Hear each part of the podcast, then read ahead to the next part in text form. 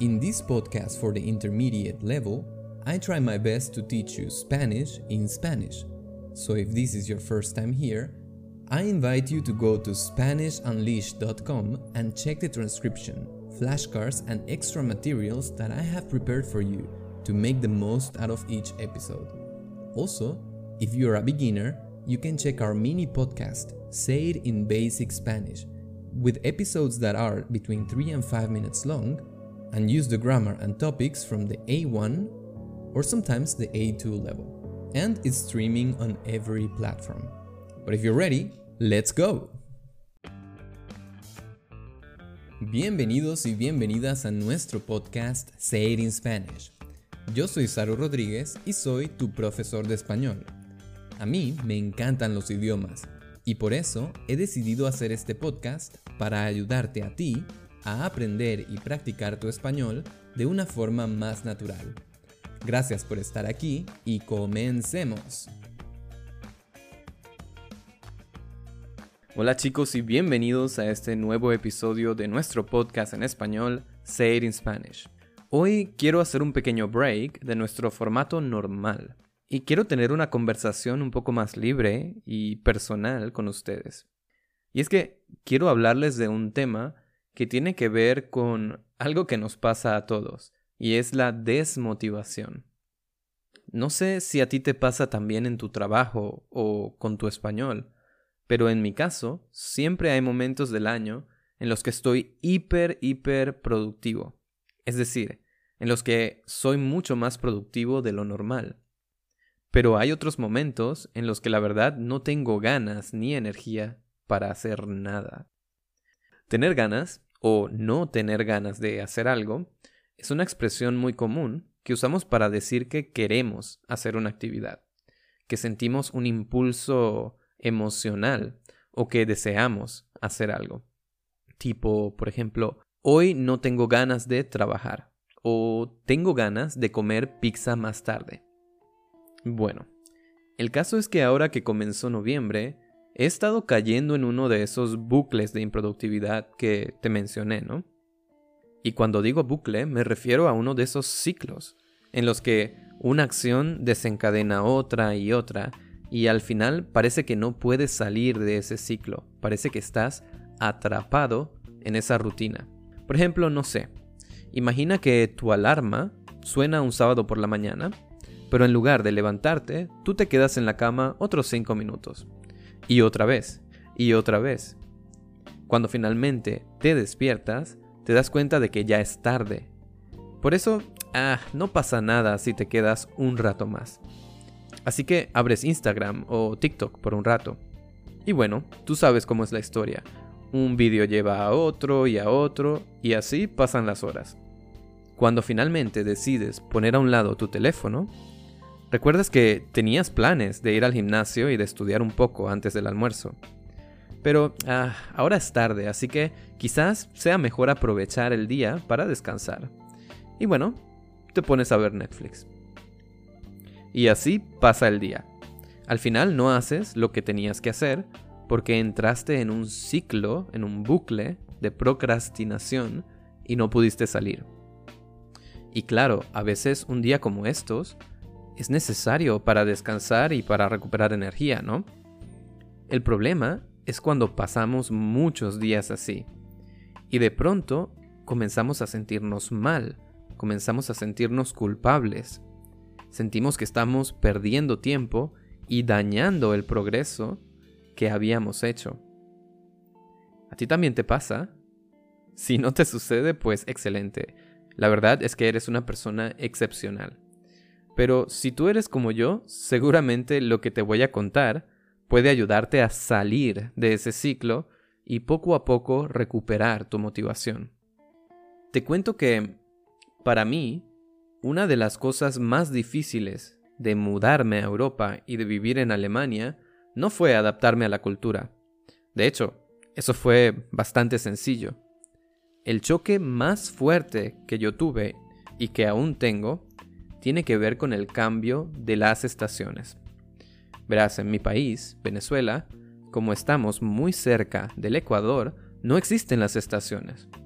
todo el año es una combinación entre primavera y verano. Es decir, que siempre hay flores, hay una temperatura estable y el amanecer, es decir, el momento en el que sale el sol, y el atardecer, cuando el sol baja, siempre, siempre, siempre son más o menos a la misma hora. Por eso mi cuerpo está acostumbrado a usar el sol como referencia, como guía para saber la hora, por ejemplo, y ajustar mi rutina. Por ejemplo, en Venezuela, cuando el sol se pone, es decir, cuando el sol baja, yo sé que son más o menos las seis y media o siete de la noche. Y como esa es la hora normal para cenar, naturalmente me da hambre y quiero comer. Además, luego del atardecer, cuando han pasado tres o cuatro horas, me siento cansado, porque mi cuerpo sabe que son más o menos las 10 u 11 de la noche y que es hora de dormir. Pero todo esto cambió cuando me vine a Alemania. Aquí, la duración de los días, la temperatura y la humedad cambian con cada estación. Y eso es un desastre para mí. En verano, el amanecer es súper temprano, más o menos a las 5 de la mañana. Y como hay mucha luz, yo no puedo dormir mucho. Y por el contrario, el atardecer es súper tarde, a veces a las 10 de la noche. Esto significa que mi cuerpo no tiene hambre hasta muy tarde y siento que es hora de dormir cuando son más o menos la una o las dos de la mañana. Así que, como te imaginarás, mis veranos en Alemania los aprovecho para trabajar mucho, estudiar mucho y dormir muy poco. Pero, cuando comienza el invierno es exactamente lo contrario. A las ocho y media de la mañana todavía es de noche, está oscuro, y además hace mucho frío. Así que para mí salir de la cama se convierte en una tarea imposible. Y lo peor es que a las 4 de la tarde el sol se pone y comienza la noche, ¿no? Es decir, el día es súper corto, tiene muy poca luz. Y por eso más o menos a las 8 de la noche yo me siento súper cansado y quiero simplemente dormir. Y bueno, este desajuste afecta totalmente mi motivación y en consecuencia comienza el bucle. Es decir, no cumplo con mis metas, después me siento culpable o en otras palabras me siento mal conmigo mismo y poco a poco mi motivación baja más y más. Esto es lo que me pasa todos los años y es lo que me ha pasado últimamente. Pero en este episodio yo no quiero solo hablarte de cosas negativas, sino que quiero contarte qué puedes hacer para salir de estos ciclos negativos. Thank you for listening to Say It in Spanish. If you like this episode so far, don't forget to hit the like button and share this episode with your friends. Also, remember that you can find the full transcription of the episode, as well as the flashcards and extra materials, in our website SpanishUnleashed.com. Or you can visit holazaru.com for information about our group and private lessons. Thank you for your support and let's continue with the episode. Vamos! Verás, para mí, el frío y la oscuridad son los triggers, los disparadores de ese bucle. Pero cada uno de nosotros tiene disparadores diferentes. Y lo primero que necesitamos hacer es reconocerlos. Normalmente, estos triggers son la combinación de una situación general, algo que está pasando fuera de nosotros, y de una acción que nosotros tomamos. Por ejemplo, para mí, la situación es el clima y la oscuridad, ¿no? Pero esto, de hecho, no es lo más importante. Lo que realmente determina mi día es mi primera acción por las mañanas. Por ejemplo, si yo en lugar de salir de la cama le doy al botón de snooze y apago la alarma y me quedo otros cinco minutos, esa acción provoca una reacción en cadena que hace que mi día sea totalmente improductivo. Pero si en lugar de eso yo salgo rápidamente de la cama, sin pensar mucho, y me preparo para comenzar mi día, es mucho más fácil para mí luchar contra el frío y contra la oscuridad. Y al final, cuando tengo un día productivo, me siento bien conmigo mismo y es más fácil repetir la misma acción al día siguiente. Así que mi primer consejo para ti es que si te sientes desmotivado, pienses bien en cuáles son las situaciones y acciones que disparan ese ciclo, que comienzan ese ciclo. Y te cuento que esto no es tarea fácil, porque a veces esas acciones pasan en piloto automático. Esta es una frase que usamos mucho. Hacer algo en piloto automático significa hacer algo sin pensar, automáticamente, porque es un hábito o una costumbre. Y bueno, algo que funcionó para mí fue comenzar a escribir todos los días todas las actividades que hacía y el tiempo que pasaba haciendo cada actividad. Por ejemplo, yo escribía en una especie de diario. Por la mañana me desperté a las 8. Lo primero que hice fue abrir mi email y revisar mi Instagram por 30 minutos. Luego desayuné, etcétera, etcétera, etcétera. Tienes que escribir todo, todo con detalles. Si usas el móvil, si abres YouTube, si decides ver Netflix, si trabajas, todo. Tienes que escribir cada detalle. Cuando yo hice esto por una semana y comparé los días, me di cuenta de que mis días con poca motivación comenzaban siempre, siempre, siempre de la misma forma. Es decir, que puedes reconocer el patrón, puedes reconocer cuáles son los triggers, cuáles son las acciones que desencadenan ese ciclo. Y ahora, lo más importante después de reconocer esas acciones, esos triggers, es que cuando llegue el momento y te des cuenta que estás por caer en el ciclo, que estás a punto, que estás muy cerca de hacer eso que comienza el bucle, sin pensarlo mucho tienes que romper con eso y hacer algo diferente. Por ejemplo, si suena la alarma y estás a punto de darle al botón de snooze, salta de la cama sin pensarlo y haz otra cosa. Por ejemplo, ve a ducharte o haz unas flexiones. Si estás por abrir tu email, pon el móvil en modo avión, ponte tus zapatos y sal a correr 5 minutos. O haz lo que sea, pero no permitas que el ciclo comience.